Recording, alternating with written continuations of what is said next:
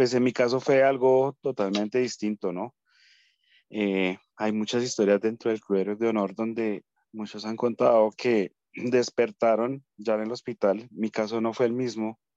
Em, yo quedé consciente después de pisar el campo minado, fui consciente cuando realicé dos intentos de ponerme de pie sin haberme dado cuenta que ya había quedado emputado de la pierna derecha por debajo de tobillo eh, y tampoco entendía por qué no podía caminar.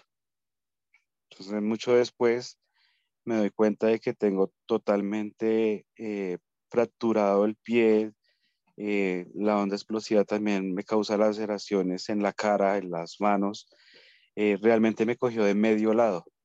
no me imagino qué hubiera sido si me coge de frente eh, porque me hubieran también amputado la, la, pierna izquierda.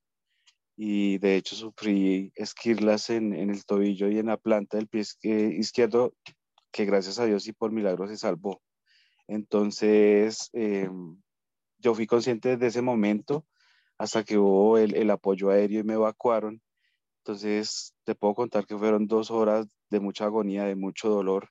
Eh, que pues no se las, no se las deseo a nadie porque estar en ese, en ese, en ese momento eh, tan agónico, tan preocupante, donde tu vida está pendiendo de un hilo, eh, y yo también me sentía eh, muy mal de los pulmones, yo sentía que a nivel de respiratorio me sentía ahogado y pues estaba acostado y esperar un apoyo aéreo dos horas, no te imaginas que eso sobra tiene eh, esperando de pronto que se, que se forme un combate y uno que eh, pues ahí a la deriva, eh, mientras ellos reaccionan, puedes quedarte hasta abandonado, ¿no?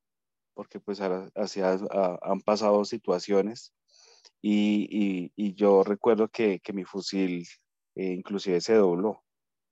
Entonces prácticamente yo estaba indefenso